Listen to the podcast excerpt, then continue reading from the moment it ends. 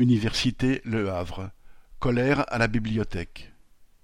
Le 16 juin, le ronron du conseil d'administration de l'Université du Havre s'est trouvé interrompu par une mobilisation quasi unanime des personnels de la bibliothèque.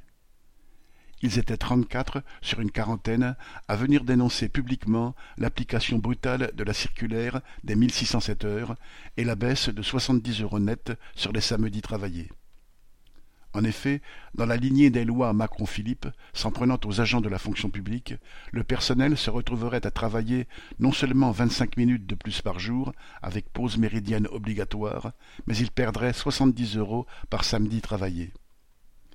Assemblée générale, envahissement du CA, tracts percutants à destination des étudiants et enseignants qui utilisent la bibliothèque, les travailleurs se sont démenés et, en à peine vingt-quatre heures, quatre-vingt-cinq personnes de l'université ont signé une pétition de soutien.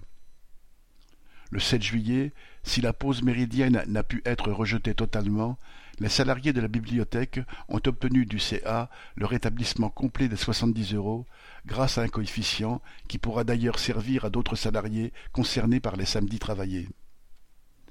Au cours de ce conflit de quelques semaines, chacun a pu constater dans quel camp se situait la direction, mais également dans quelles eaux troubles naviguaient les représentants syndicaux. Ces derniers, au courant des attaques à venir, non seulement n'avaient pas prévenu les salariés concernés, mais avaient même commencé à voter pour le projet. Ce n'est que par leur mobilisation que les bibliothécaires ont préservé la rémunération des samedis pour tous, et cela s'est vu. Rendez-vous est ainsi donné à la rentrée pour une suite éventuelle. Correspondant Hello.